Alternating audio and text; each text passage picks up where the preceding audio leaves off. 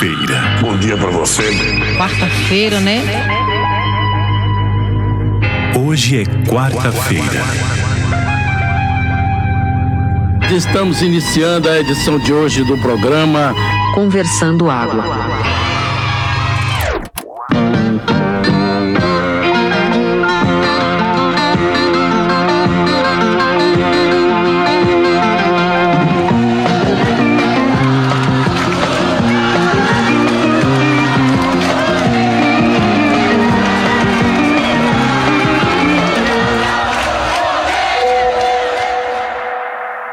Dia para de bom dia. Hoje é quarta-feira, 24 de agosto de 2022. Começando conversando água número 78. E eu acho que tivemos uma semana muito importante, cheia de acontecimentos, mas vamos começar o programa falando dele de novo. João Gomes, o cara tá em todas. E confirmaram a participação aí de João Gomes no Rock in Rio. Acreditem se quiser. O Piseiro estará presente no Rock in Rio somente enfatizando, confirmando o que a gente já conversou por aqui, de que o Rock in Rio talvez tenha sido um festival de rock só na primeira edição em 85 e depois disso virou mais um, um parque temático, né? um parque de diversões com o tema rock, quer dizer, música, né? Porque nem rock mais é. E aí todo ano eles trazem as mesmas coisas, Bon Jovi, Iron Maiden, Aerosmith, essas coisas todas. Realmente os caras têm aí um, um, objetivo de colocar 100 mil pessoas por noite e nesse momento aí que o rock já morreu faz tempo, realmente só esses dinossauros aí que garantem essa venda maciça de ingressos. Mas o que me deixou curioso aí, eu quero ver em que horário o João Gomes vai se apresentar, porque eu acho que se João Gomes se apresentar no horário do Coldplay, por exemplo, vai roubar público do Coldplay. Eu acho que rouba público todo mundo, rouba do Iron Maiden, rouba do. Eu acho que João Gomes está aí para provar que o mundo é do piseiro. É isso aí. Boa semana para todos. Meu Deus, porra, quarta-feira. Caralho, quando eu vi o William está mandando áudio, eu digo, meu Deus do céu, o que, que tá fazendo na terça-feira essa hora? Não, quarta já é. Puta merda, fudeu. Beleza, é isso. Bem que disseram que a terra tá rodando bem rápido. Então tá, valeu. Desculpa aí, vou ter que dar uma corrida aqui. É isso. Pois é, eu sempre tive essa percepção de que os dias passavam mais rápido. Porém, ultimamente eu tô achando tudo muito devagar. Chega 2023 e não chega outubro, né? Eu queria dormir e acordar em outubro na hora de votar. Mas essa é a praxe das grandes expectativas, né, velho? Eu tenho uma vez, uma época, um ano desse, que eu tava nessa de eu acho que chega abril e não chega o carnaval. E eu acho que abril chegou e o carnaval não chegou, velho. Tenho quase certeza disso. Foi foda esse ano. Sim, eu lembro, pô. Foram dois anos, 2020 e 2021, né? Que chegou abril e realmente o carnaval não chegou. É, então acho que a gente pode levar isso como um cautionary tale. Eu tô falando isso porque a gente adora expressão em inglês nesse podcast, caso vocês não saibam. Então, porque pode ser que chegue dezembro e não chegue outubro esse ano, hein? É, não, é, não é isso. Eu vou, vou, ali agora, peraí. Bora começando água. Já vou começar aqui mostrando para o Will que ele errou, viu? Acho que a falta de carnaval já afetou o juízo dele. Tivemos carnaval em 2020, viu? Tivemos carnaval em 2020. Em 2021 e 2022 foi que tivemos abril e não tivemos carnaval. E João Gomes está aí para mostrar que o rock morreu de fato, morreu faz tempo, faz muito tempo.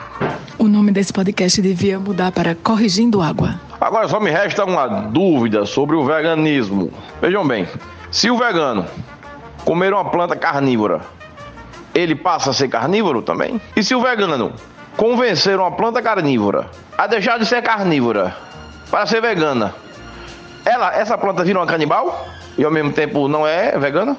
Dissertem. Uma das maiores decepções da minha vida foi o dia que eu descobri, ainda na infância, que a planta carnívora não comia carne. Né? Ela tem esse nome, mas ela come insetos e insetos não tem carne. Porém, eu acho que se a planta carnívora comesse outras plantas, ela seria uma planta carnívora, não carnívora não, é herbívora canibal, né? Seria um, eu acho que quando você come seu semelhante, você pratica o canibalismo, mas até onde eu sei, as carnívoras ainda estão comendo só insetos. Ainda há uma esperança de que elas evoluam e passem a comer animais de grande porte e, eventualmente, seres humanos. Espero que isso aconteça no futuro não muito distante. A discussão pode ir mais além que isso. Uma pessoa em estado vegetativo, por exemplo, se ela come um alface, é canibalismo? Vocês tomaram alguma coisa que eu não tô entendendo. Hoje é quarta-feira, não são nem 9 horas da manhã ainda e vocês estão delirando. Não é possível isso não. Não é possível. Eu não tenho embasamento científico para responder a nenhuma dessas perguntas. Talvez Fred, viu? Mas sei não. E outra pergunta mais genérica: quantos graus de separação de espécies você precisa para se livrar da alcunha de canibal, sabe como é? Porque para humano é relativamente fácil, mas, por exemplo, se ainda tivessem Neandertals aqui, ou Bozeai, ou Florianes, qualquer daquelas porras, aqueles homens que, né? Aqueles homens não, aqueles seres humanídeos que cresceram junto com a gente, é, a gente poderia, sei lá, sabe como é? Jantar um deles.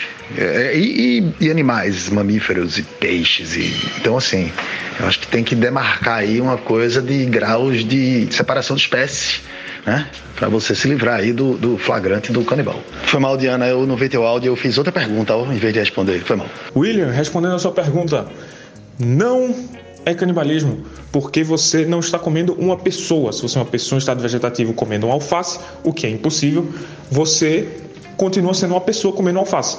Só é canibalismo se uma pessoa comeu uma pessoa ou se um alface comeu um alface. E Fred, muito pertinente a sua pergunta porque eu sempre achei canibalismo um dos tabus mais esquisitos da sociedade humana. E assim, se a gente parar para pensar, um chimpanzé, por exemplo, só tem 2% de diferença cromossômica genética para um ser humano. É tão diferente assim devorar um chimpanzé do que um ser humano, por exemplo? Eu acho que tudo se volta para o que é uma pessoa, né? Se ainda houvesse neandertais, a gente consideraria eles pessoas? A gente pode considerar um chimpanzé uma pessoa, visto que a semelhança do material genético é muito, muito, muito grande? E, e é isso aí. Perguntas a serem respondidas antes das nove da manhã de uma quarta-feira. Veja, teve uma época em que a gente não considerava nem negros pessoas, né? Então, então veja, né? Neandertais iriam ter um certo problema. Mas em relação à, constituição física e bioquímica, biológica, eles eram pessoas. Tanto que a gente reproduziu com eles e né, muita gente tem DNA dentro de si, de, de Neandertal por aí. Né? Inclusive, existe um argumento de que eles eram talvez um pouco mais desenvolvidos do que os Homo sapiens. E você sabe que o Homo sapiens, né, o mais desenvolvido nesse sentido, ele é mais, digamos, é, desenvolvido no sentido cultural, né? E aí o, o Sapiens, essa, essa rapaziada que a gente conhece agora, talvez fosse um pouco bruto, né? Então aí a gente vê de onde veio o extermínio, né? Então, é sim, provavelmente eles seriam. Não, não sei, não sei, Dante, não sei. Eu fiquei meio nervoso aí com esses áudios de Dante, né? Enfim, mas pelo menos tomaram um rumo legal aí, diferente do que eu achava que ia ser. Mas a questão, eu acho que é o seguinte: a gente deixando de lado o termo canibalismo, a gente tem que tentar entender por que, é que certas coisas são aceitáveis de serem comidas e outras não. A gente sabe que na China o povo come cachorro. Né? Em vários países aí da Ásia, o povo come cavalo, come camelo. Né? E são coisas que a gente não come. Tudo bem, camelo a gente não tem aqui. Mas cavalo a gente não come. É, cachorro a gente não come. Pelo menos a gente não sabe que come. Né? Pode ser que a gente coma sem saber aí nos hambúrgueres da vida. Salsichas, linguiças, né? Não sei. Mas é isso, eu acho assim que, enfim, o Levítico está na Bíblia para determinar essas coisas para gente, né? E ninguém segue. Aliás, se vocês tiverem que perder tempo na vida algum dia para ler algum livro da Bíblia, que seja o Levítico, porque é o mais divertido de todos e determina essas coisas, dentre outras, do que, é que você pode usar, vestir, como você pode se barbear, sair o pessoal cortar unha ou não, escovar dente ou não, fazer barba ou não, mas o mais importante é que determina quais bichos podem ser comidos e quais não, né, de acordo com critérios muito subjetivos, como por exemplo a divisão do casco da pata, se tem uma fenda só ou duas fendas e assim por diante. Muito interessante a leitura, só que não. Fred, a gente sabe que para um ser humano querer exterminar outro tipo de ser humano, é muito fácil. Eu conheço gente que toma Nespresso e quer matar quem toma doce gusto, entendeu? Acha que não é ser humano. É, então, Fred, tinha essa coisa de nível de desenvolvimento tecnológico e tal, que eu acho que era semelhante, mas o nível de desenvolvimento sociocultural, a maneira que as sociedades se organizavam, deu essa vantagem para o Homo sapiens, porque eles viviam em comunidades maiores. Aí, na hora de sair na porrada, mais gente com pedaço de pau ganha de menos gente com pedaço de pau. Olha aí. Homo sapiens desde sempre provando que a força está no coletivo, não é mesmo? Tem um cabo menino chamado Everaldo Ciência, que ele é cientista amador, e ele fez um experimento com a linguiça toscana comprada no novo atacarejo lá na, na rodalia da cidade de Limoeiro e verificou que existia dentro dela vários tipos de, de, de carne, inclusive é, traços de fetos abortados chineses com chips já embutidos dentro dos próprios fetos e carne de cu de koala. Mas, Dante, os Neandertais, pelas últimas descobertas, eles parecem que tinham uma sociedade mais coesa em relação à cultura e a, e a, a cuidar um dos outros mesmo. Sabe como é, por exemplo? Eles acharam gente com fraturas curadas, digamos assim, né, e ferimentos que não, não correspondiam com a idade com que o cara morreu, saca? O cara teria que ter morrido. Era um cara que era praticamente inútil na sociedade, porque não podia andar, por exemplo. E, mas ele foi cuidado e ele viveu até a longa idade dos 45 anos, sei lá, alguma coisa assim, entendeu? E aí outras outras, e outras coisas também em relação à, arte, e perere parece que existe uma teoria e uma escola de que os Neandertais eram, tinham uma sociedade mais desenvolvida no sentido mesmo de empatia e cultura e essa parada, saca? E aí, meu velho, não dá, né? Você tem que ter guerra, tem que ter pau e pedra, como tu falou. É, os últimos resquícios de, de, de Neandertais no continente europeu foi justamente na Península Ibérica, né? beirando ali Cascais, perto de Estoril. É, então a gente tem grande chance aqui de ter no nosso DNA traços aí de Neandertais. Então tá tudo na mesma. Então, Fred, é foda isso, né? Porque até na história dos Homo sapiens isso se repete também. Muitas culturas que acabaram sendo dominadas pelos europeus eram mais desenvolvidas em vários outros setores que não o setor bélico. Tipo aqui nas Américas, os povos indígenas daqui, principalmente na América Central, norte da América do Sul ali, tinha umas, um, umas infraestruturas muito, muito desenvolvidas de irrigação, até de esgoto, que não tinha na maior das metrópoles europeias. Só que os europeus tinham mais pau e mais pedra e eles ganharam, né? E é muito curioso isso, porque os europeus são o povo com mais DNA de Neandertal dos Homo sapiens. Então, você poderia pensar que eles seriam mais de boa, como eram os Neandertais, né? Mas não. E aí é isso, pau e. Pois é, paradoxos. E, velho, essa coisa da diferença cultural entre a Europa e o resto do mundo é tão gritante, tão brutal, tão horrível, tão gigante, que a galera olha pra pirâmide e faz assim, ah, ah, Alienígena. Porra, lógico que foi alienígena. Porque é mais fácil acreditar que um caralho de um alienígena atravessou a porra do espaço e veio aqui fazer uma caceta de uma pirâmide do que acreditar que alguém, mil anos antes deles, conseguiram construir aquela porra, tá ligado? Pra tu entender. Tu entender, não, eu sei que tu entende, mas pra tu ver, né? A gente vê como é. Caralho, o preconceito é, é ridículo, né, velho? Até que pare.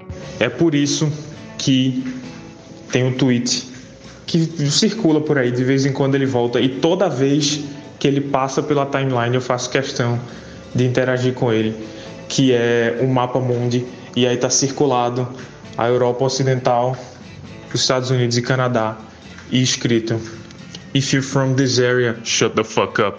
Palavras sábias pelas quais uma pessoa deve viver. Fica a dica aí para todo mundo. É quando os europeus chegaram aqui no dito Novo Mundo, foi verificado por eles que apenas os silvícolas aqui da nossa região do conhecido Brasil é que ainda davam nus, sem nenhum tipo de vestimenta. Foi reputado então a esse pobre desses silvícolas um atraso em relação às outras tribos né, pré-colombianas que já usavam vestimentas, inclusive vestimentas muito ornadas, muito bonitas. É, o que é de fato um grande preconceito. Eu já vejo que o clima aqui favorece o fato de andar nu. Né? Até hoje nós temos esse clima agradabilíssimo que a pessoa tem que andar no mesmo movimento e quem é índio, né? Então acho que isso aí é mais um erro aí da colonização. O que irrita mesmo, que me irrita muito, é quando você enche um copo com gelo. Aí você bota o líquido que você quer tomar e o gelo cola, velho. Aí quando você vai dar um gole, o gelo vem todo na sua cara, junto com o líquido, você se molha todo.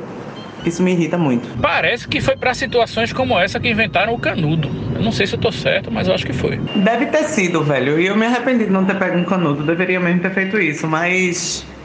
Minha bestalei. E de vez em quando isso acontece comigo, de eu levar uma, um, um, banho de gelo com qualquer coisa. Isso é o processo de liqui, liqui, liquifação e condensação concomitante das, das, das esferas de gelo ou quadrados, tanto faz. A forma pouco importa nesse tipo de, de evento. Mas aí eles se liquidificam e ao mesmo tempo se solidificam umas nas outras, o que demonstra ao mesmo tempo união contra a pessoa que está bebendo, né? E desunião contra o líquido que vai ser colocado sobre os mesmos. É, compreendeu? Não, não, não. É, os canudos foram inventados pelos Illuminati como um plot para acabar com as tartarugas que botam muito ovos na praia. Então, é isso. Muito ovos. Até parece que eu falei com um ovo na boca. Muito meta isso, não é? Depende de quem é o ovo. Não, só é meta, meta mesmo se o ovo for de Cecília, né? Quer dizer, talvez o do Zuckerberg. Conversando água, estou impressionado com a quantidade de assuntos fantásticos que já surgiram para essa manhã. Eu não vou poder contribuir com tantos porque foram muitos áudios e eu confesso que o dia já começou pegando fogo. Mas eu queria dizer uma coisa: essa teoria aí de um ser comer um, da mesma espécie não se chama ai ai ai que gostoso, não é o nome? Isso me remete a um clássico. Você sabia? Você sabia que na França o pão francês é chamado tão somente de pão? Uma coisa que eu queria falar também, enquanto a gente está discernando ou dissolvendo assuntos fantásticos aqui, ontem a guerra na Ucrânia completou seis meses, velho. Seis meses de tiro, pau, soco na cara e bomba. É foda. Lamentável. E o coração de Dom Pedro? que chegou no Brasil no mesmo dia em que Getúlio Vargas deu um tiro no dele. Peraí, Getúlio deu um tiro no coração de São Pedro? Não, não, não, não. não. O coração de Dom Pedro, que estava lá em Portugal, chegou ao Brasil dentro de um cálice, um copinho com um líquido neto para ele poder não mofar. Aí chegou aí, festa de independência e tal, que a gente já falou isso semana passada. Só que ele chegou no mesmo dia em que, em 1900 é, Getúlio deu um tiro no dele, entendeu? Mas calma lá, independência é só 7 de setembro, até onde eu sei, e faltam duas semanas. Esse coração vai estragar no Brasil, com certeza, porque tudo estraga no clima do Brasil. Né? Saiu do, do, do avião, acho que já está se deteriorando. Mas tudo bem, eu não entendo é como é que a gente vai comemorar a independência trazendo o coração do dominador. Né? Alguém me explica isso aí. É igual, sei lá, a Alemanha comemorar o, o fim do nazismo trazendo o coração de Hitler. Enfim, não sei se a comparação é essa, mas vocês entenderam. Não é porque historicamente a sua visão aí está equivocada. Porque ele é dominador, claro, ele é português, né? Mas aí foi ele que declarou a independência. Né? no famoso grito lá do Ipiranga, que foi totalmente diferente do que a gente aprendeu no livro de história. Mas foi ele que declarou, né? Disse: tô chateado com a galera de lá. Vou ficar aqui vou ficar o país só meu agora. Agora o Brasil é meu. Tá independente. Mas continuou comigo, que sou português. Entendeu sim? É por aí. E até hoje a gente tá nessa merda de família real aqui no Brasil, né? A galera achando que ainda existe uma família real. Eu já falei aqui, eu, eu gostava de Dom Pedro II. O cara trouxe jardins de Bulemax pro Brasil, trouxe telefone, o segundo país a ter telefone no mundo. Né, foi o Brasil e muitas outras coisas. Ele vivia viajando o mundo aí procurando novidades tecnológicas para trazer para o Brasil.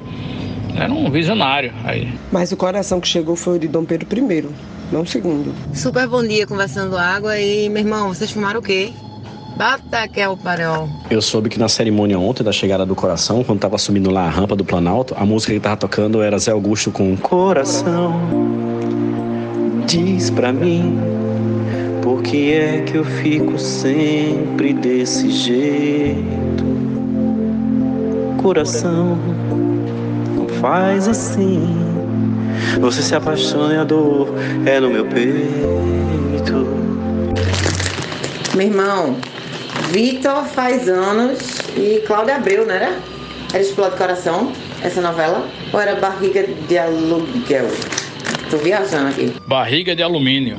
Barriga a bordo. Eu parei de assistir novela em A Gata Comeu com Nuno Leal Maia e Cristiane Torlone né, melhor trilha sonora internacional de novelas da Globo e só retomei aí o hábito com Mulheres Apaixonadas, porque realmente não tinha como não assistir Mulheres Apaixonadas, uma novela que era um, um, catálogo, uma coleção de todas as mazelas sociais da época né? Tinha o cara que dava de raquete na mulher, tinha a, a neta que é, hostilizava o, o, avô porque era velho, o avô velho hostilizava a empregada porque era negra, e, enfim, era uma desgraceira completa. E acabou que, enfim, por motivos maiores da vida, eu não consegui assistir a última semana da novela. Então nunca sei como terminou Mulheres Apaixonadas e prefiro não estragar a magia e continuar dessa forma. Novela vejo tudo, velho. eu curto novela. Então até meio triste porque eu tenho dormido cedo, porque eu tô cansado pra caralho. E aí não tenho visto direito a novela. Mas, por exemplo, agora Pantanal eu acho do caralho, Pantanal. Que fotografia da porra. E a novela é muito boa, o roteiro é muito bom, atualizado, pegando temas sociais bem bacanas, de, sobre preconceito, sobre machismo. É muito bom, é muito bom. A novela é boa. Fora que o Pantanal, meu velho, puta que pariu, que lugar bonito da porra. Eu gosto de novela. As novelas já melhoraram, velho, porque eu lembro que foi através de estudo de novelas que desenvolveram conceitos tipo como Deus Ex Machina, o furo de roteiro, essas coisas. Né? Foi estudando novelas que eles chegaram na conclusão de que existiam esses equipamentos de, de, de narrativa, né? E assim, então é, já já estão usando menos esse tipo de, de recurso. Pessoal, vamos colocar só um pouquinho de ordem nessa bagunça. Vamos aqui para mais um episódio do Corrigindo Água. O coração de Dom Pedro I chegou ao Brasil dois dias atrás, portanto, segunda-feira, 22 de agosto. Getúlio Vargas se suicidou com um tiro no peito no, o aniversário seria hoje, no dia 24 de agosto de 1954, né? Saiu do, da vida para entrar na história, segundo ele mesmo. Mas enfim, Dom Pedro I morreu no Brasil, proclamou a independência de Portugal, mas não a República. Morreu no Brasil, deixando o filho dele, Dom Pedro II, com apenas cinco anos de idade, e formou-se uma junta para governar o país até que ele tivesse tivesse maioridade e pudesse assumir o governo. Dom Pedro II, como disse o Will ali em cima, foi de fato um déspota esclarecido, iluminista, enfim, ele era um rei, um monarca, mas ele tinha ideias muito bacanas e era um rei muito avançado para o seu tempo. Dito isto, vocês podem seguir com a programação normal. Rapaz, o melhor é quando tu fala que formaram uma junta para governar o Brasil, a única coisa que vem na minha cabeça é aquele negócio, sabe qual é o problema desse país? É problema de junta. Isso não é o problema do país não, Fred. Isso é o problema da gente que tá ficando velho. Junta tudo e joga fora, entendeu? Aí chega mais uma coisa que novela salvou. Eu mesmo sabia disso tudo que Diana Moura falou, com algumas pitadas um pouco de, de romantismo e de, e, e de roteiro adaptado na novela Nos Tempos do Imperador onde o protagonista era Celton Mello com uma barba branca maravilhosa. Acho ele um gato. Eu teria uma fofoca para contar de uma amiga minha que ficou com Celton Mello e assim, no dia ela achou que tirou na loteria, né? Ela estava bastante entusiasmada, mas eu só posso contar essa fofoca em mesa de baile com muita cerveja. Aliás, Paulinho, eu senti sua falta na cerveja da semana passada. Só quero dizer isso, não vou dar muitos detalhes não, mas você faltou, cerejo faltou, eu não sei mais nem o que eu diga. Poxa, que cerveja, Diana Moura. Eu tava no aniversário de Diana Meira, só você farrapou desse podcast aqui, só a sua família, você e Dante farraparam, o resto tava todo mundo lá viu? Não tem negócio não. Você foi que fuleirou. E outra coisa, eu tô ligado nessa fofoca de Celton Mello já, bicha. Eu tô ligado nessa fofoca de Celton Mello. Que a menina ficou, pensou que era uma coisa que eu não viu.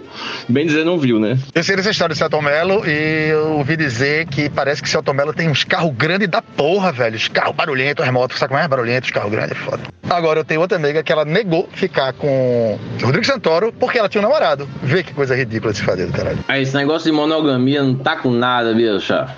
Oxi. Me lembrei de um cunhado meu que é metido a comedor lá pro lado de pau amarelo. O vulgo dele é Beto Rapariga. Pra ter ideia como é que o rapaz vive, né? Na Esbórnia. Aí disse que ele tava no carnaval lá na Ribeira. Aí improvisaram um camarote lá na Ribeira, botaram uma estrutura safada ali.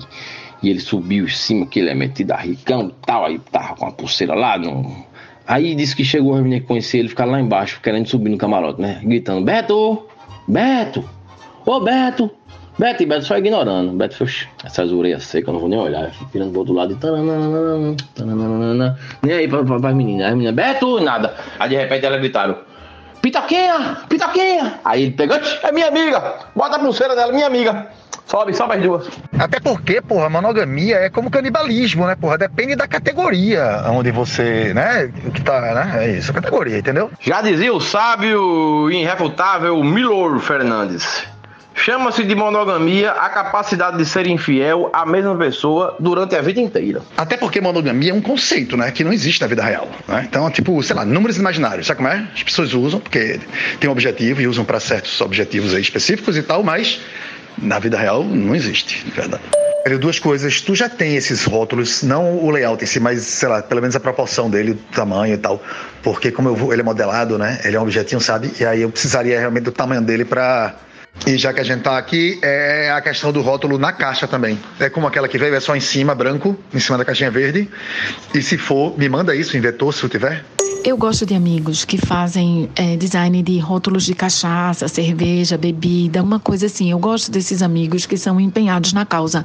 Agora, Fred, eu tenho certeza que tu mandou esse comentário pro grupo errado, vice. Bem, agora vocês tiveram um momento A Vida Como Ela É, mandando áudio no WhatsApp para grupos errados Felizmente não teve nenhum problema, né? Nenhum conteúdo sensitivo, principalmente coisa de cliente, nem de conteúdo, né? Talvez erótico sexual. Mas eu ia pagar, né? Quando o Paulinho me avisou, obrigado Paulinho. Né? Sou puto que o Cleiton estava respondendo. É, mas o William disse que caiu na rede é peixe, não apaga nada, não sai ninguém, então vai ficar essa porra. É isso aí. Ô Frederico, esse rótulo aí é de uma cachaça, é? Feito é, é, Diana Moura falou, se for cachaça, vê se ele tem sabor maracujá, porque ao mesmo tempo enlouquece você e ele acalma. Tá ligado? Eu podia te contar, mas eu ia ter que te matar, junto com toda a nossa audiência. Não ia ser legal. É, mas é uma, não é ideia ruim não, hein? Não é ideia ruim não. Talvez, talvez eu faça o caminho inverso. Em vez de eu te contar o que ele me disse, eu vou contar para ele o que tu disse. Que tal? Boa. Eu acho uma boa ideia. Acho uma boa ideia. É... Podia ser assim, maracujina alcoólicos. Hein? Que tal? Maralco, maralcólico. Não, né? Eu sou ruim de nome. É por isso que eu nunca tive filho, na verdade. É triste. Pessoal do podcast e ouvintes, tem uma notícia muito boa para vocês. Finalmente os patrocinadores estão chegando para apoiar o nosso trabalho, assim, a nossa cruzada pela moral, bons costumes e esclarecimento da população em geral. E é isso aí, vamos ouvir então a palavrinha do nosso incrível patrocinador que está bancando o episódio de hoje. Você já procurou alguma vez a sua salvação na internet? Já reparou a quantidade de preços diferentes para o mesmo tipo de salvação? Deixe que a Selvago facilite a sua busca pela religião ideal com o melhor preço. É muito simples, basta digitar selvago.com, entrar em buscar e iniciar a pesquisa pela melhor salvação com o melhor preço. O seu vago procura sua salvação em centenas de seitas, religiões e até sociedades secretas em mais de 150 países. Você pode escolher a forma de pagamento, dízimo, oferta, donativo, contribuições para a obra do reino. Você pode escolher ainda o nível de fé para a sua salvação. Você pode escolher também o seu líder espiritual, entre pastores, cardeais, bispos e até um xamã de Conceição do Araguaia. Não esqueça, a Celvago mostra a melhor salvação pelo melhor preço. Quer acessar o céu? Acesse antes celvago.com. Celvago, a sua busca pela salvação ideal. É para glorificar de quatro. Gente, depois dessa notícia feliz aí, que é a chegada do nosso patrocinador, né, empurrando por trás do nosso podcast e arrumando lugar no céu para rapaziada, a notícia que me chega é muito triste. Eu estou consternado aqui arrasado com essa notícia. O SBT, o Sistema Brasileiro de Televisão, vai acabar com um dos melhores programas da sua grade, programa que enaltece a tarde brasileira já há mais de 10 anos, o Casos de Família, apresentado pela nossa querida Alô Cristina. Né? É um, um, programa que acrescenta bastante, que rendeu aí mais de uma tonelada de memes, mostra a família brasileira em, em casos é, sui generis, em, em troca de, de agressões. É uma coisa que realmente acrescenta bastante na TV aberta, que já é uma coisa que né, traz uma, um conteúdo importante. Então, eu não sei o motivo, mas estou aqui consternado. Vou até mandar um e-mail para o SBT para saber razões de acabar com, com um programa de tamanha importância para a grade nacional de TV. Lamentável. Eu não sei o que está se passando nesse podcast, eu não ouvi nenhum áudio depois do assunto Neandertais e canibalismo, mas eu quero passar aqui para fazer uma rápida exaltação à pessoa. Você, seja lá quem você for, você que criou o meme, Amin Kader é o careca que vigia, Alexandre de Moraes é o careca que pune, e a fusão dos dois é ninguém mais, ninguém menos que Michel Foucault, o careca famoso por vigiar e punir. Esse meme tem me feito rir tanto nos últimos dias. Você que está aí, que criou esse meme, muito obrigado. Rapaz, esse menino aí tinha que ser filho de Diana Moura mesmo. E de Louis Harrison. Paulinho, você tinha que ter preparado melhor a gente antes de soltar uma bomba dessas e acabar com a nossa tarde, cara. Eu já fechei o computador aqui porque eu estou arrasado.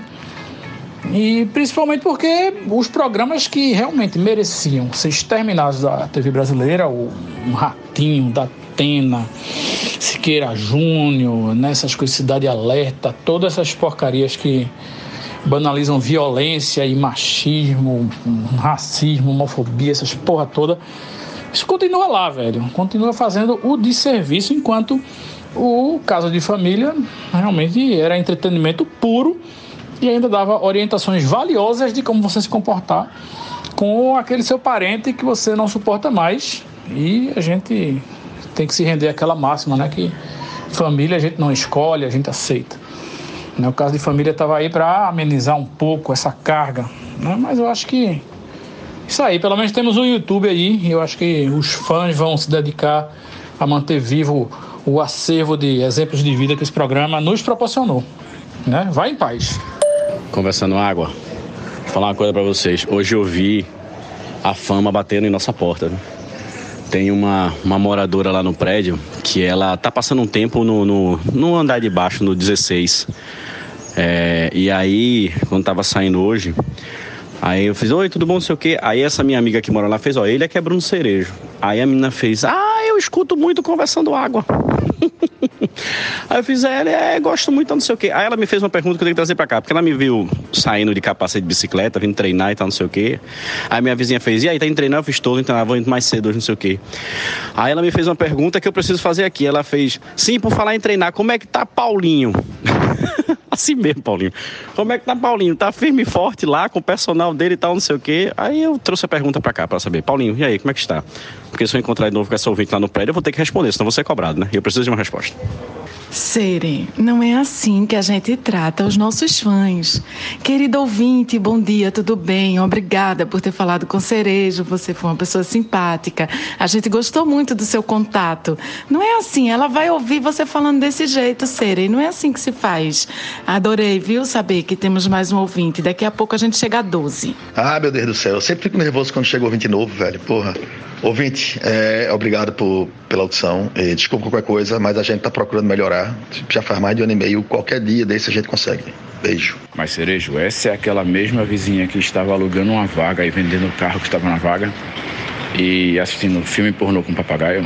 Ô, oh, querido ouvinte, obrigado pela preocupação com minha saúde. E eu estou sim, viu? Estou na batalha aqui. Ontem eu fiz uma calistenia que consiste em fazer exercício com o peso do próprio corpo, o que para mim constitui, claro, um desafio tremendo.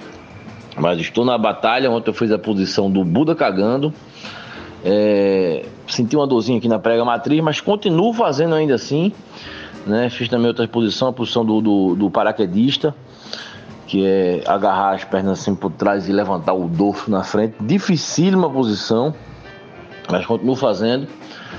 E estamos na batalha, né? Muito obrigado aí pela preocupação, pelo carinho e continue nos ouvindo que precisamos de vocês. Agora deixa eu contar uma história que aconteceu comigo pela manhã. Aqui na continuação da minha rua tem uma calçada muito bonita que se destaca do resto das calçadas do bairro porque ela é muito bem cuidada, é nova, arborizada e muito, muito longa e que foi carinhosamente apelidada pela minha filha de Passarela do Cocô. A gente passa nessa calçada todos os dias de manhã indo para a escola e todos os dias de manhã a gente tem que desviar de várias cagadas de cachorro.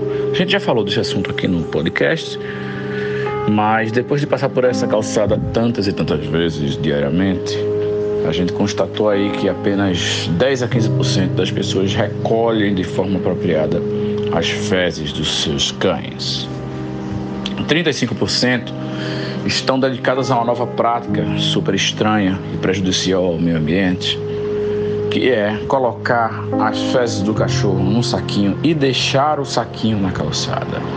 O que é uma tragédia, porque o saco não é biodegradável, o cocô pelo menos é, né? Então, deixar essa merda lá, ia se acabar, né? Tipo, ia chover, enfim, a merda ia desaparecer no ambiente. Mas o saco não, então fica a calçada cheia de saco. e aquele saco com as merdas apodrecendo lá dentro, uma tragédia. Mas o que eu observei hoje foi uma coisa que eu só consigo classificar como uma meta cagada. Tinha um cara, não é, é acompanhando o seu cão enquanto ele defecava na calçada e eu fiquei observando que o cara não recolheu as fezes. Simplesmente o cachorro terminou de cagar, levantou e começou a andar. No segundo passo que ele deu, ele pisou numa super cagada que outro cidadão escroto havia deixado ali. Estava fresquinha, eu acho que foi um pouco antes dele aparecer. Acho que inclusive o cachorro ele procura cagar no lugar que outro cachorro já cagou também. Não sei se tem essa história. Mas o cara ficou puto, velho. O cara deixou uma merda na calçada, instant karma, né? E pisou numa merda maior ainda. Enfim, não acho que isso sirva de lição para ele. Ele ficou puto com o próximo, quer dizer, com o anterior, no caso. Porém, eu acho que não vai mudar e não vai educar esse cidadão desgraçado, dono de cachorro cagão. É isso, William. É isso. Quem com cocô fere, com cocô será ferido. Já diz aquela máxima.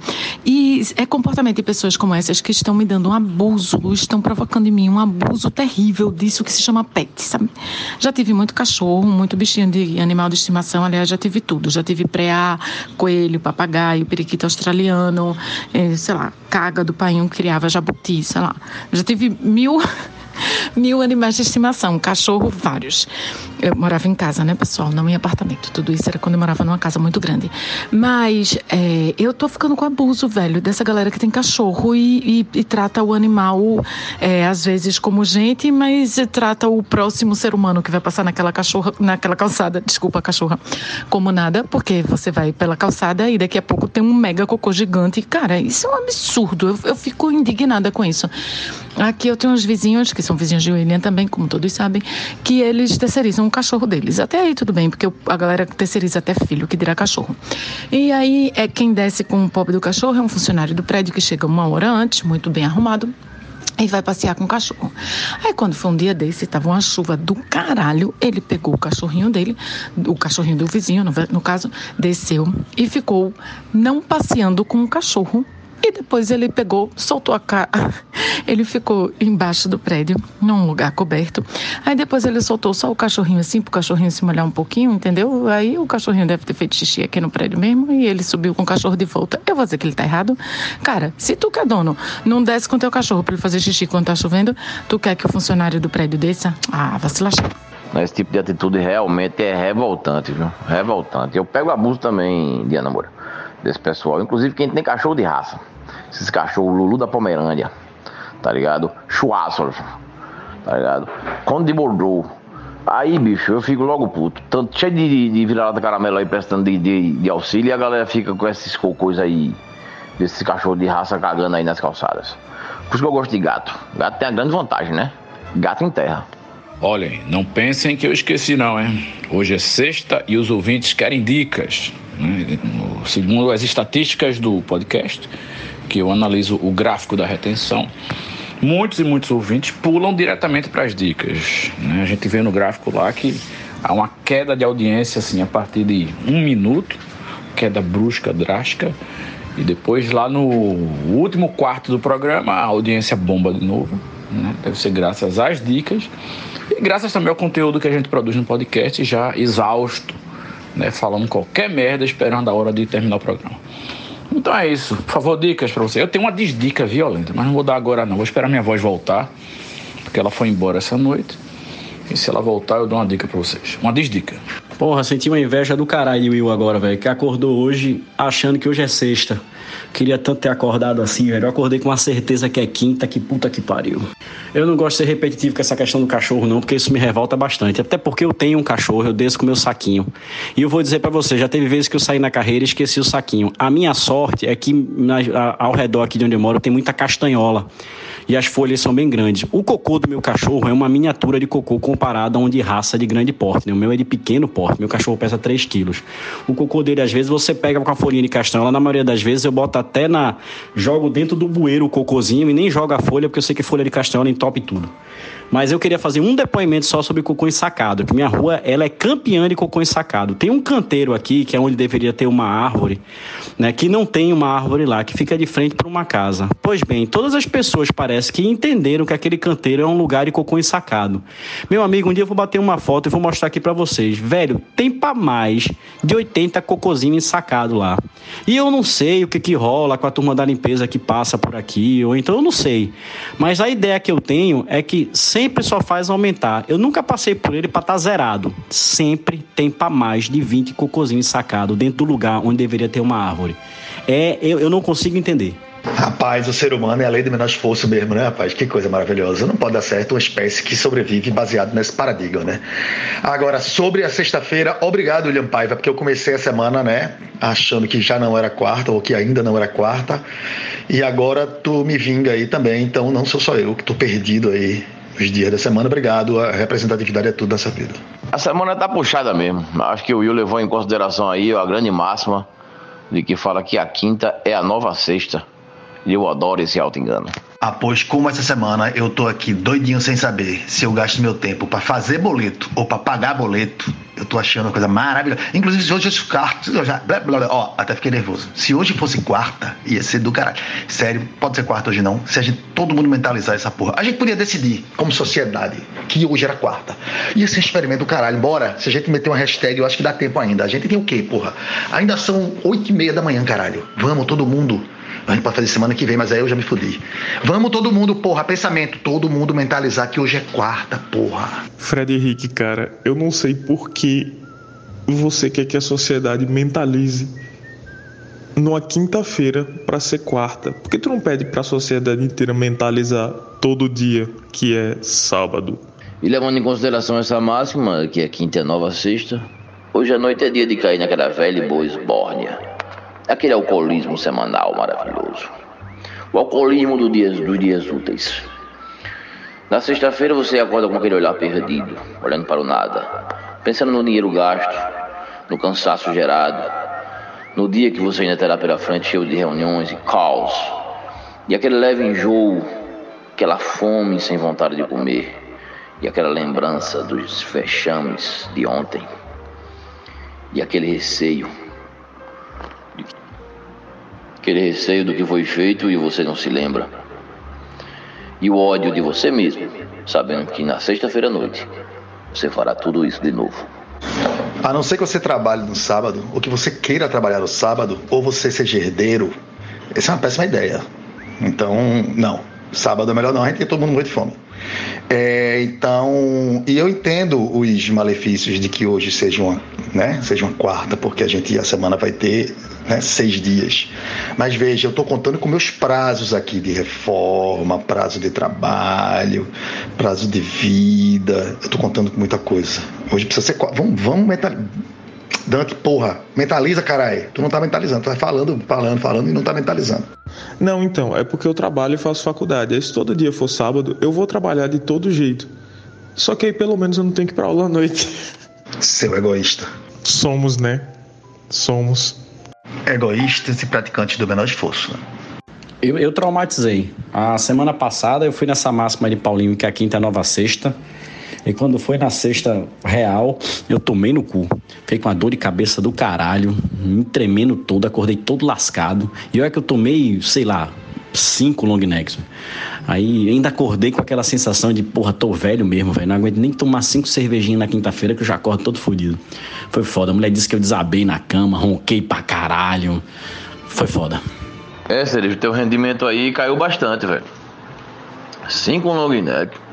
Meu Deus. Se fosse pelo menos uma dúzia, que é mais ou menos a minha média, sabe? Agora, sabe o que é isso? É muito treino, velho. Muito treino, seu organismo não fica acostumado a, a esses alcoolismos exagerados no meio da semana. É, perdemos, né, gente? Perdemos um guerreiro no grupo. Cinco long necks e ficou assim. Aposentou. Minha gente, vocês são heróis só de tentar, tá ligado? Eu desisti já faz. faz. uma, uma década, eu ia dizer Mas, assim, não quero dizer uma década, mas talvez tenha sido uma década, mas faz muito, muito tempo. Então, eu desisti, não dá, parei, acabou. Não tem mais como beber, não ir. É a quinta e a nova sexta. É, é lindo, até que o cliente manda um job para fazer na sexta, porque a sexta continua sendo a sexta, apesar da devaneio louco da cabeça de vocês, entendeu? E aí, né, o boleto fica lá, né? Não tem um ombro assim, ó, ei, pega, ei, porra, faz, ei, porra, ó o jogo, ei, porra, sabe como é? Um boletim que fica assim catucando no teu cangote? É foda, velho. Não, vocês são corajosos, eu. E vocês já são heróis. Parabéns para vocês. vocês. Vocês já ganharam na vida só por causa disso. Gente, queria trazer um assunto aqui à, à baila, que eu acho que tem a cara desse grupo aqui. Acabei de ler uma notícia que, é um, que tem um fazendeiro na Turquia. Ele cria vacas leiteiras, né? Aquelas vacas que ficam trancadas num cubículo com a máquina sugando o, o, o leite das bichinhas. Pois bem, ele resolveu, não sei se ele resolveu, alguém deu essa ideia para ele, colocar nessas vacas óculos de realidade virtual. E nesses óculos, elas, as vacas estão passeando no campo verde lindo, num dia maravilhoso de céu azul de brigadeiro. E ele percebeu que depois que ele colocou esses óculos de realidade virtual na, nas vacas dele, a produção de leite aumentou aproximadamente 20%. Ou seja, ele acabou de criar um matrix bovino. As vacas pensam que estão caminhando num, nos verdes campos, nos vales maravilhosos, enquanto estão trancadas né, em um cubículo com a máquina sugando o leite delas. É... Onde é que isso vai parar? Paulinho, então, a gente sabe exatamente onde isso vai parar, porque isso é exatamente o roteiro de um filme meio desconhecido, não sei se vocês já ouviram falar, chamado Matrix, né? Então espere Neocal. É isso. É, onde isso vai parar eu não sei. Mas assim, muito me espanta é as vacas não passarem mal, porque vocês já usaram, velho, um óculos desse de realidade virtual. Eu pelo menos só coloquei duas vezes na vida e eu fico completamente nauseada. Completamente tonta. É um negócio que me deixa extremamente fora. Eu saio, tipo, meu, meu, meu centro sai completamente de mim. Eu fico completamente tonta. Deus me defenda de realidade virtual. Eu acho uma das piores coisas já criadas pelo engenho humano. Para mim, só se compara assim a bomba atômica, a pólvora, a tudo que não presta. Sei lá mais o que, Bolsonaro, essas coisas assim. Aproveitando a minha pausa aqui, queria consultar as mulheres do podcast sobre uma trend que eu estou observando aqui no, nos TikToks da vida e está crescendo muito rápido, que se chama Vabin, V-A-B-B-I-N-G, Vabin. É, consiste em esfregar fluidos vaginais em lugares estratégicos do seu corpo, com o intuito de conquistar parceiros ou parceiras né, usando aí os poderes do feromônio liberado pelo fluido vaginal. Né? Não sei se tem nenhum algum fundo científico nisso, mas é isso, está bombando e tem muito vídeo de meninas é, exaltando aí as vantagens de passar o caldinho do chibio atrás da orelha, no buço, na nuca, no, no punho, assim, né, atrás do, enfim, no rego. É, e que algumas delas, inclusive, ficam mostrando presentes né, que ganharam de parceiros que ficaram realmente hipnotizados aí pelo feromônio liberado pelo, pelo fluido vaginal que elas esfregaram pelo corpo, né? Uma coisa que, que, que me deixou impressionado é que tem umas meninas assim que que são muito fora do, dos padrões de beleza impostos pela sociedade, né? Meninas com outro tipo de corpo, meninas de, de várias etnias e vários tipos de cabelo e tal, e que se colocam numa posição assim, de que eram umas perdedoras e depois começaram a passar aí o, o caldinho no, nos pontos do corpo. Eita, cara, é ambulância começaram a passar esse negócio nos pontos do corpo e começaram a se dar bem com a macharia. Ou com as outras meninas, não sei, né? É assim, eu acho um negócio muito bizarro, mas eu queria saber das mulheres do podcast, como mulheres atualizadas com as tendências do mundo, se isso realmente tem algum fundo de verdade, se passar fluido vaginal atrás da orelha atrai parceiros. O que, é que vocês acham? Será que estamos diante do famoso perfume Vaginel Number 5? Rapaz, pode ser Vaginel Number 5, Mambo Number 5, mas eu particularmente não me vejo entrando nessa onda aí não. É... eu gosto de usar perfume mesmo. É, mas, é, visto aí o que o Will disse, eu fico pensando que, na verdade, independente de etnia, tamanho, cor, religião, gênero, seja lá o que for, Gente, tem gosto para tudo e tem é, segurança e forma para tudo. Eu acho que essas pessoas, ao se colocarem, digamos assim, como perdedoras ou meio losers numa circunstância é, que só passaram a, a, a, se dar bem com a macharada ou mulherada depois desse evento, eu não acredito muito não, entendeu? Eu acho que é mais uma questão de, de, de, de querer mais exposição, de encontrar mais exposição nesses canais, tipo TikTok, etc. É, porque a galera acaba indo atrás do, do diferente, né? Para ouvir a parada. Dito isto, eu acredito que, teoricamente, é, é possível que funcione de fato, assim, quer dizer, né? A não ser que a pessoa não esteja sem tomar banho e sem se higienizar muito bem há dois milhões de anos. É, tem essa, essa coisa do feromônio, etc. E a gente já inclusive falou nesse podcast, trazido por William, inclusive, que gosta desses assuntos assim, é, que a galera compra odores, né? Calcinhas com odores, meias com odores e, bom, deve funcionar para algum tipo de grupo específico aí assim como várias outras coisas funcionam para outros grupos específicos. Dito isso, gente, eu estou pensando aqui, a gente estava falando aí desses líquidos femininos, né, como perfume e tudo mais. É, o corpo nascido com uma vagina, no caso, né, tem uma interseção muito grande aí com o trato urinário, né, porque a uretra fica ali por perto, tal, tererê. E aí me lembrou só de dar um aviso aos, navegantes, aos navegantes, não, muito mais especificamente às navegantes, né? Pode ser aos navegantes também, a depender de como você se identifica, né? Em termos de gênero. Mas quem tem uma vagina aí, se ligue no trato urinário. Eu não sei como foi que ficou. No episódio passado, descreveram que eu estava no hospital. Eu não lembro se eu falei especificamente, mas eu passei nove dias internada por causa de uma infecção é, urinária silenciosa pra caralho, velho. Então, assim, eu nunca tinha tido um negócio desse na minha vida. Então, indico a pessoas que tenham vaginas que por favor, se liguem em qualquer dor nas costas esquisita, saca? Geralmente, infecção urinária não chega só com aquela coisa de ardência no xixi, ou dor ao fazer xixi, ou sangue na urina, ou uma coisa, uma dor é, no abdômen, né, inferior na parte inferior do abdômen, não. Eu tive um negócio que eu cheguei no hospital, quando eu finalmente fui ter uma febre, e o caba disse: olha, daqui você não sai, você já vai direto tomar antibiótico na veia. Então, pessoas, se liguem muito nisso. Mulheres são muito mais suscetíveis. Pessoas que têm aí a vagina é, a esse tipo de, de infecção urinária forte, pesada. No meu caso foi uma pielonefrite, foi direto pro rim, mesmo sem eu nunca ter tido nenhum caso, nem causo a esse respeito. E também disse isso porque, pelo fato de eu estar tomando antibiótico já faz um tempo do caralho, passei 20 dias sem beber e estou pensando em hoje né? Isso, né? Ver, ver a pessoa prolixa. Tudo isso para dizer que farei da minha quinta a nova sexta e vou beber pela primeira vez em 20 dias. Uma coisa ficou clara que eu não sou alcoolista, o que é muito legal, mas eu tô com um pouco de medo de como vai ser a minha reação a depois de 20 dias sem beber voltar a tomar aquela cervejinha. Então, amanhã eu digo para vocês se eu sobrevivi ou não. Assim, e estou curada, estou bem, estou ótima. Gente, cuidado aí com infecções urinárias, viu? Viu? Bando de mulher. Machos também, os meninos também, as pessoas que têm pênis também, beleza, mas atentem.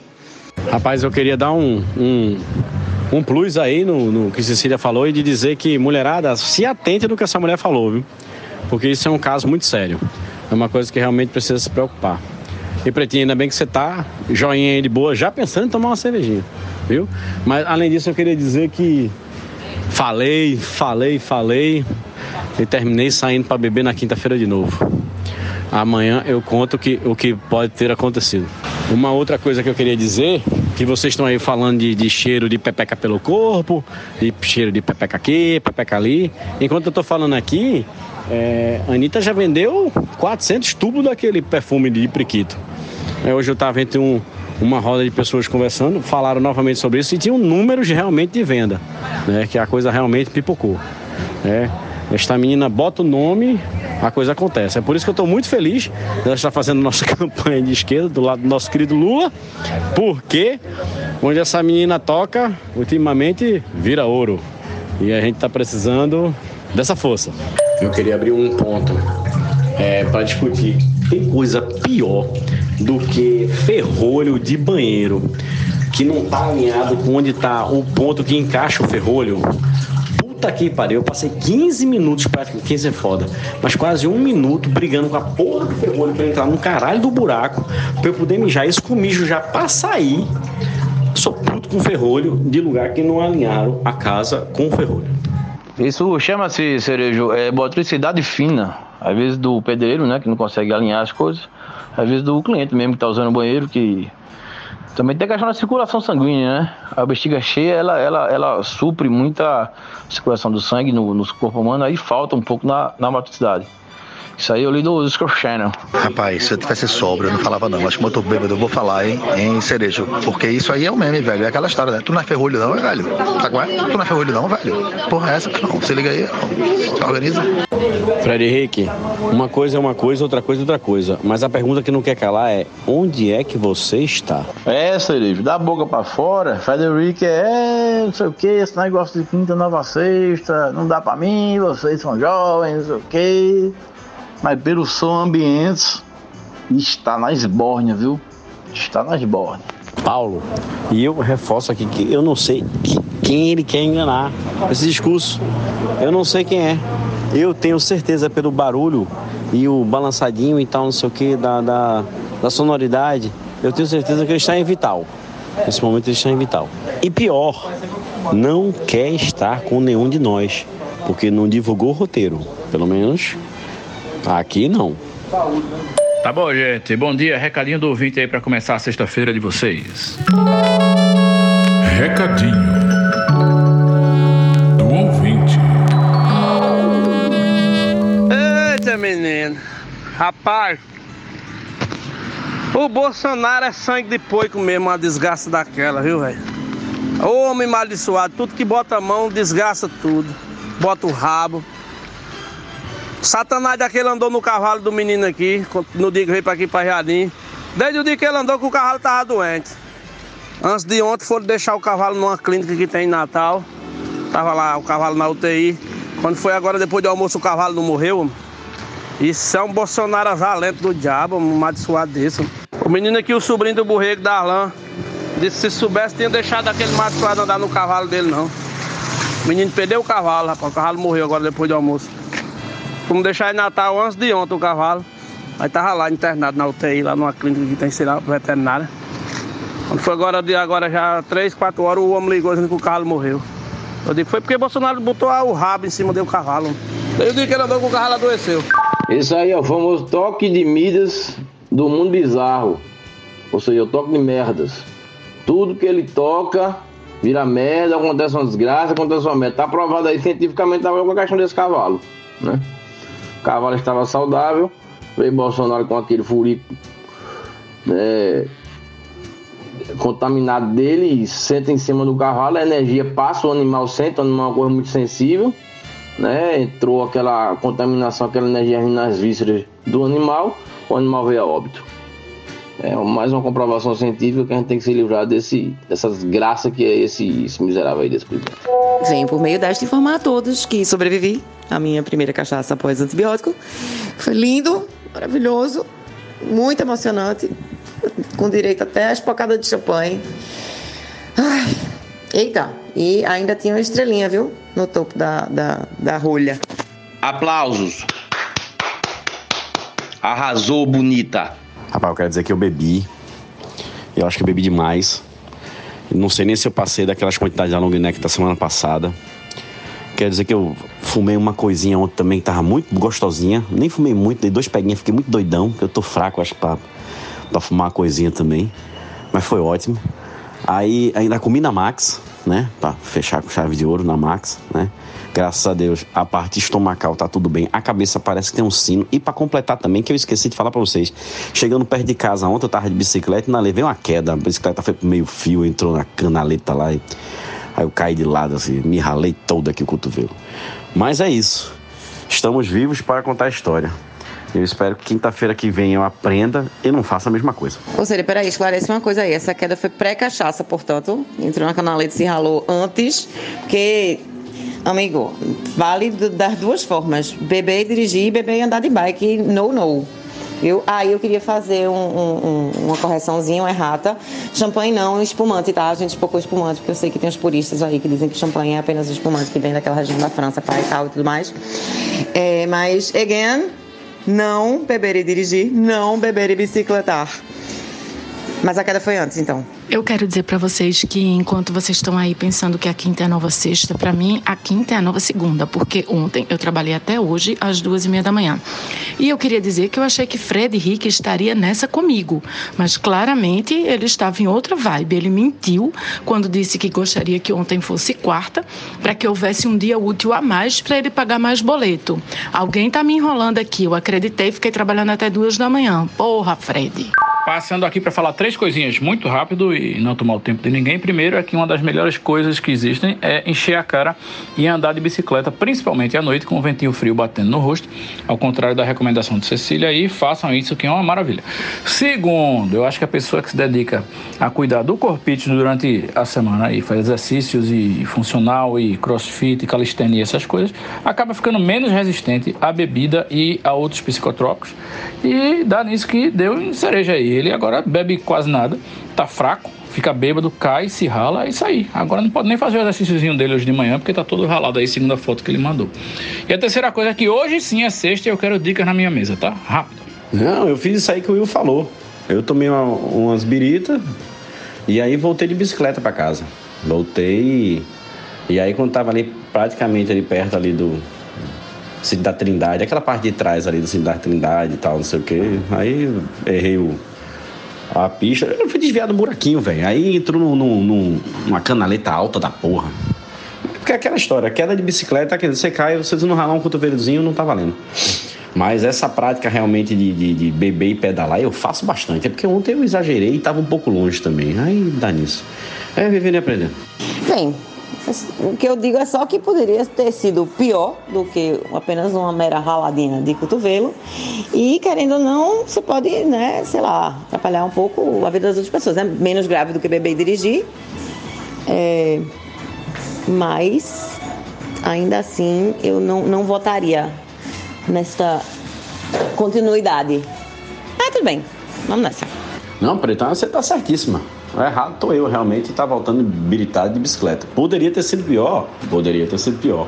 Poderia ter desviado do buraco e ido pro meio da pista e um carro TB em mim? Poderia ter acontecido isso. Mas graças a Deus só foi o, o cotovelo e a palma da mão, velho. Tem umas coisas de bicicleta que é foda. Você ralar a palma de mão é muito ruim. Aí a mão direita tá com a palma ralada aqui. Eu preciso concordar também com o Will que pode ser um pouco disso. Essa questão da prática do exercício e a resistência da bebida pode estar sendo uma experiência comprovada com a minha pessoa. O, o fato de eu estar ralado não vai me impedir de eu fazer meu exercício, tem como fazer de uma forma. Mas eu prefiro fazer exercício e beber pouco do que estar em farmácia comprando remédio futuramente. Certo? Fica aí a minha primeira dica da sexta-feira. Se exercite. É melhor gastar um dinheirinho hoje com uma academia ou um personal feito de Paulinho ou sei lá o quê do que gastar uma quantidade muito maior com remédios. Eu concordo com o Will e com o Cerejo, sou dessa escola aí, e eu acho que nada melhor do que andar de bicicleta bêbado à noite com asfaltinho frio no rosto. É maravilha. Eu vou mandar uma foto aqui para vocês. Mas, rapaz, que quinta-feira movimentada, viu, velho? Cerejo aí ficando bêbado mais uma vez e se ralando todo. Eu também acho uma temeridade você está alcoolizado andando de bike, para mim, bike uma pessoa normal já é, já é um, um esporte radical. Pode passar corrente, arrancar cabelo do, da sua panturrilha. Aí, quando está alcoolizado, acontece esse tipo de acidente. Ainda teve o alto engano de Frederick, mentindo para ele mesmo, tentando dizer ele mesmo que vai trabalhar na sexta, que vai render, que não sei o que, que boleto para pagar e tal, e bar. Né? E aí a gente descobre que ele estava na tremenda balbúrdia ontem. E a notícia boa é a Cecília voltando aí ao ritmo, né? O ritmo de treino de, de alcoólico semanal, que é uma satisfação imensa ficar sabendo disso. No mais é isso. Vai rolar dica? Vai rolar dica daqui a pouco, peraí. Não, mas agora eu vim me defender porque eu não queria sair, não ia sair. O problema é que eu sou facinho e irresponsável. Então foi isso. É, eu recebi a mensagem assim: tá fudido de trabalho ou tá querendo sair? Aí eu fiz os dois. Os dois. Então, deixa eu terminar aqui rapidinho o trabalho. Aí, quando eu vi, tava bebendo cerveja. Aí é isso. Não dá. Sou- é isso, eu sou facinho irresponsável. Desculpa. Essa semana eu assisti na Netflix o documentário sobre aquele Woodstock de 99, velho. Woodstock 99, desastre total, é o nome a tradução do, do negócio. E o negócio foi um desastre total mesmo. Eu lembrava, né, vagamente, que tinha sido um cu de boi, tocaram fogo lá num monte de coisa. Mas aí o documentário é bem legal porque ele aí são três capítulos, né? Já que o festival foram três dias, sexta, sábado e domingo. Ele vai abordando os três dias do festival, mostra como o negócio degringolou, a produção horrível, né? É, cheia de, de falhas, pessoal com aquela visão ainda de paz e amor, só que no final do século passado já não era mais tão paz e amor assim, a juventude, a juventude já estava mostrando muito da masculinidade tóxica que a gente vê hoje em dia. O line-up, né, que eles chamam o line-up da- das bandas, também não tinha nada a ver com né, paz amor mundial, tinha um negócio que era mais cacete, Limp Bizkit, Korn, ou seja, e as imagens são impressionantes já, da, da juventude louca. Rolou muita coisa trash mesmo, estupros, rolou abusos de drogas e nudez, sexo explícito. Foi uma Babilônia em chamas o negócio. E as imagens dos bastidores também são bem interessantes. Entrevista com os produtores, com os músicos. Eu gostei. É, fica aí a dica aí, Netflix. Woodstock 99, desastre total. A minha dica da semana é: se você não assistiu a entrevista de Lula ontem no Jornal Nacional, assista. São 40 minutos muito importantes para o futuro do país. Abraços. Meu irmão, eu tô indo aqui nas graças para um lugar, aí é- eu tô no Waze e a menina turn right in Rua Cardia Arca Verde. Turn left in Rua das Pernambucanas. Meu celular é todo em inglês e eu nunca, nunca tirei do inglês o- Waze. Eu, mal- eu mal uso o Waze porque eu não gosto, velho. Só quando eu realmente não sei a rua. É, aí toda vez eu tomo um susto com essa mulher falando é, inglesado as ruas da gente, aqui de Recife. Mas, Diana, você tá ligada que escola bilíngue é assim, né? Eu estive numa escola bilíngue eh, recentemente, na Dia dos Pais, e a frase do, do professor foi: Let's make a music for your father's children. Pô, tá na minha área, vem me visitar. Ó, é, eu também, velho, eu não uso o Waze não, mas de vez em quando eu boto o Google Maps porque eu sou perdido, né? E aí é esse esquema também do inglês e é, é toda uma camada de diversão a mais, né? É meio tenso, mas é divertido. Agora, vou contar uma coisa pra vocês. O Waze é uma excelente ferramenta para você aprender outra língua e poder se comunicar quando você viajar. Teve uma época que eu botava a língua mais escrota, assim, que eu encontrasse na lista, tipo afrikaner. Desculpa aí os africanos que falam essa língua, não quis dizer que era escrota não, mas era estranha. Aí você sabe que ele vai dizer, sei lá, em 200 metros, que vai dizer vire à direita, vire à esquerda, rotatória, essas coisas, você já sabe, né? Porque você está vendo o trânsito e vendo o mapa. E aí você aprende como é que são esses termos em outra língua. É impressionante, pô. Faça essa experiência, vocês vão aprender alguma coisa. Fred, não vou lhe visitar porque estou. Vim pra reunião, né? Boletos, boletos. É, mas me diga uma coisa. Você não estava na torre, não era? No Reino da Torre? Não? Tô enganada? Já alugou apartamento lá? Tu assistiu aquele filme clássico da década de 80, Cru? Sabe como é? Cru. Ele é um ser alienígena, por incrível que pareça, porque parecia um filme de fantasia, mas era um filme de ficção científica. Mas eu faço uma digressão. É o seguinte: Cru, ele morava num castelo que todo dia estava num lugar. E um, do- um dos plots do filme é você descobrir onde o castelo dele vai estar no dia seguinte para você ir lá e pegar ele na botija, sabe como é? Porque medieval, né? E cavalos, e aí você tinha que estar lá, entendeu? Assim, né? Antecipar o movimento do inimigo, sabe? Que nem sniper.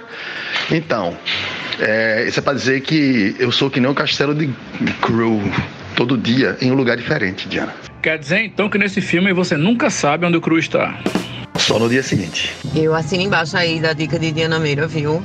A gente inclusive assistiu juntas ontem essa entrevista. Que coisa linda, meu Deus do céu. Eu não, eu não me controlei, eu levantei, dancei ao longo do negócio. Foi uma emoção, uma glória. Se Fred Henrique estivesse assistindo comigo, ele ia estar puto, porque eu tava é, demasiadamente é, expressando meus sentimentos em relação a isso. Mas é isso. No mínimo, ouçam. Mas eu indico realmente que assistam a entrevista, porque o cara conversa com a câmera, bicho. O caba sabe, o caba é uma aula história, o caba é, olha, é uma lindeza. É, e é, sobre a história do Waze, nem necessariamente para aprender, bicho, os termos, mas para se divertir, velho. Botar em todas as línguas. diferente que você pudesse você usar de vez em quando. É divertidíssimo para você ouvir os nomes das ruas pronunciados em sotaques diferentes. Eu acho arretado. É, e recebemos um recadinho do ouvinte, viu? Falando aí dessa parada, um, um recadinho real time sobre essa parada de bikear bêbado. Vou mandar aí pra vocês. Recadinho do ouvinte. Pessoal, dado o alto grau aí de acidentes, né, com bicicletas essa semana, é, eu venho dizer aqui que realmente álcool não combina, né, com as magrinhas, porque um amigo meu, só para registro, né? É, tá, trabalha comigo, colega trabalha, saiu, né? Estávamos editando até mais tarde, duas horas da manhã, saiu, disse, não, vou de bike. Disse, rapaz, deixa a bike aí, pega um Uber, vou deixar a minha aqui. Não, vou de bike, nada, não sei o quê. Se estrepou numa tartaruguinha na ciclofaixa quebrou a clavícula, agora tá com uma lagarta de sete pinos assim no, no, no ombro. E tá se fudendo lá, teve que tomar morfina e o caralho. Então é o seguinte, álcool e bicicleta não combina, né? Vamos combinar. Olha aí, primeira vez que temos recadinho do ouvinte em tempo real. Liga aí. Essa pessoa estava escutando os áudios junto com você, Cecília? Paulinho, eu vi esse documentário da, do Woodstock. Muito, muito foda. Eu não tinha conhecimento, não. E olha que eu já era adulta na época, acho que foi em 99, né? Eu tinha 19 anos, já estava inclusive estudando contigo na faculdade. Mas não me recordava não dessa Babilônia que rolou lá não. Eu fiquei impressionada, chocada. Agora tu desse spoiler pra caralho. claro que, né, spoiler, não, não existe spoiler de, de, da vida real, né? Mas assim, como eu não conhecia a história, aí pra mim foi mais, mais chocante por conta disso. Eu me solidarizo, soli, solidar, como é? Enfim, isso aí com o amigo do boy de Cecília aí que quebrou a clavícula e tá com os pinos e pá, não sei o quê, mas é para isso que a gente tem dois braços, né? Eu tenho certeza que ele continua bebendo, só que agora ele levanta o copo com o outro braço, né? Porque o da clavícula boa, né? Pra, até para melhorar aí da, da clavícula logo e poder voltar a andar de bicicleta e beber também né? Porque a ideia é essa, né? Inclusive, assim, você anda de bicicleta, você segura o guidão com uma mão só ou com nenhuma, que a bicicleta foi feita, não sei se vocês sabem, para você trafegar sem segurar no guidão, e as mãos ficam livres aí para você usar o celular, fumar ou segurar uma garrafa aí, um litrão de Brahma Chopp e bebendo alegremente. Você vê, né? As pessoas na Europa aí felizes, sem camisa, quando chega o verão, tá tudo andando de bicicleta e, e bebendo e fumando, velho. E não, não cai ninguém, pelo menos a gente não tem conhecimento de ninguém que caiu na Europa. Aliás, a gente já comentou aqui também sobre o. Lembra do, do. Como é que chama? O hockey sobre bicicleta. Não tem esse esporte, né? A pessoa tem que saber andar de bicicleta. É muito mais radical do que beber e andar de bicicleta, né? Porque você tem que ficar com um braço livre para segurar o taco e meter na bola e com outro braço livre para tacar cotovelada no oponente aí e tentar derrubar e tirar do seu caminho, enfim. É violência de um lado e precisão do outro lado. E a bicicleta no meio das pernas, você pedalando lá sem cair, cara. É totalmente possível. Veja, possível é. A gente não está discutindo isso. a questão é né, o bem que isso vai fazer à sua saúde e daquelas pessoas ao seu redor, inclusive, né? Porque tudo bem que, como eu já disse, é menos perigoso bikear bebendo, mas se você der uma desequilibrada na frente de um carro, pode causar um acidente maior. Então, né, não estamos falando apenas das nossas próprias peles. No caso de quem está jogando aí walkie sobre bicicleta, beleza, porque está disposto a levar porrada e dar porrada e tá tudo certo. Mas, né, nos outros casos, não. E o Larisley Vanderlista, não é a primeira vez, não, mulher, que enrola áudio real time no podcast, não. Tenho certeza que já rolou antes. É, que é justamente, né, pessoas ouvindo ao mesmo tempo o áudio que se sentem impelidas em dar a dar sua contribuição sobre aquele assunto específico. Nesse caso, é, mais um toquezinho sobre não bebam e biking, my people. Sobre essa história aí do ex e das línguas diferentes, eu me recordei de uma frase do nosso querido Mano Brown, que fala assim: Playboy bom é chinês australiano. Fala feio e mora longe, não me chama de mano. Paulinho, excelente dica aí. Eu já assisti, né, esse documentário aí que você indicou, mas eu me lembrei que antes, há algum tempo, eu acho que uns dois anos, eu já tinha assistido a outro documentário sobre o mesmo tema, o Festival Desgraçado de Woodstock 99, é, e que usa muitas das imagens que aparecem nesse aí que você indicou. Então fiquei com a sensação de que eu estava vendo a mesma coisa. Só que o do Netflix tem um grande diferencial que ele mostra mais o lado dos realizadores, quer dizer, da personalidade dos realizadores. Então, assim, ele destrói o mito de que o cara que criou o, o festival original em 64 era um cara muito limpeza, paz e amor e não sei o quê, porque é, ele, na verdade, era conhecido no, no, business como um grande filho da puta que só queria saber dinheiro e foda-se o público, saca? É, não sei em que ponto da vida dele ele se tornou isso depois do Festival de 64, mas esse festival, esse documentário do Netflix, é, explora mais esse lado das pessoas que realizaram o, o festival. Né? O outro que eu vi explorava mais o, o caos e a merda que aconteceu. E aí, se você se interessa por esse tipo de conteúdo, você tem que assistir outro que está no Netflix também, chamado Fire Festival, Fiasco no Caribe. O Fire é com Y, tá? É fogo em inglês só com Y, F-Y-R-E. Fire Festival, Fiasco no Caribe, que não é uma série, é um, um filme, né? Um longa, um documentário, mas fala também de um, de um festival que a galera criou um hype do caralho na internet e vendeu tudo antes. E aí, quando as pessoas chegaram, que tinha que chegar na, numa ilha de avião e pá, não sei o que, essas coisas, não tinha festival nenhum e era grande bosta e deu um cu de boi do caralho. Muita gente foi presa, inclusive é, multada em milhões de dólares. E esse é mais interessante porque você vê é, muito um playboy tabacudo se fudendo. Aí tem todo um, um, prazerzinho a mais especial assim, porque o festival era voltado justamente para influenciadores, é, tiktokers, é para gente, enfim, essas pessoas aí muito hypadas, né, do, da mídia, de internet e tal, e foram essas pessoas que tomaram no cu quando chegaram na ilha. Aí é engraçado, esse Fire, fiasco no Caribe, assistam. Velho, esse Fire, eu não sei se eu vi o, o documentário ou se eu li na época, eu não sei não, mas eu, eu tô ligado nessa história, velho, e é sensacional. Eu, eu, também, eu dou essa dica aí. Agora, o que devia mesmo ter era um documentário daquele festival de rock mal assombrado que teve lá em São Luís, tá ligado?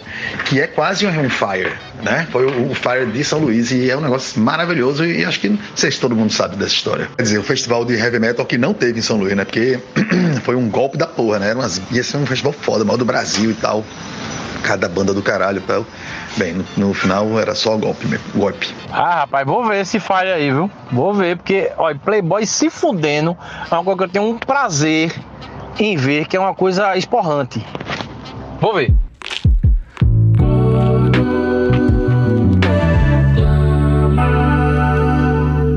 Quando eu nasci, um anjo louco, muito louco, veio ler a minha mão. Não era um anjo barroco, era um anjo muito louco, torto, com asas de avião. Eis que o anjo me disse, apertando minha mão, com um sorriso entre dentes: Vai, bicho, desafinar o couro dos contentes. Vai, bicho, desafinar o couro dos contentes. Let's play that. Torquato Neto. É isso aí, vamos terminando o programa hoje com música, mas não é uma música qualquer. Vocês têm que ouvir essa música alto, muito alto, muitas vezes por dia. Vocês têm que colocar essa música para tocar na varanda alto para a vizinhança ouvir. Coloque para tocar no seu carro e abra os vidros do seu carro, não importa se o trombadinha vai lhe assaltar. Né? Eu quero que você contamine as pessoas com essa música. Você tem a obrigação moral, intelectual e social de aporrear o seu redor com a música a seguir. Tá na hora do Jair! Jair, bora! Seu menino já tá começando, pode arrumar mala. Tá na hora do Jair,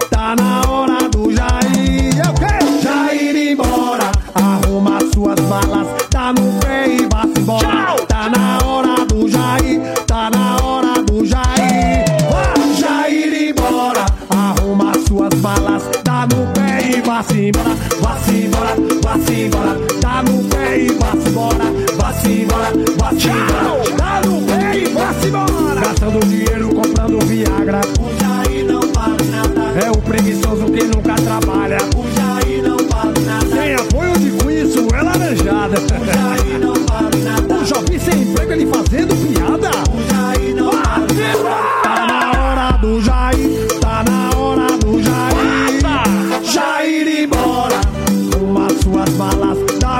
e vá embora.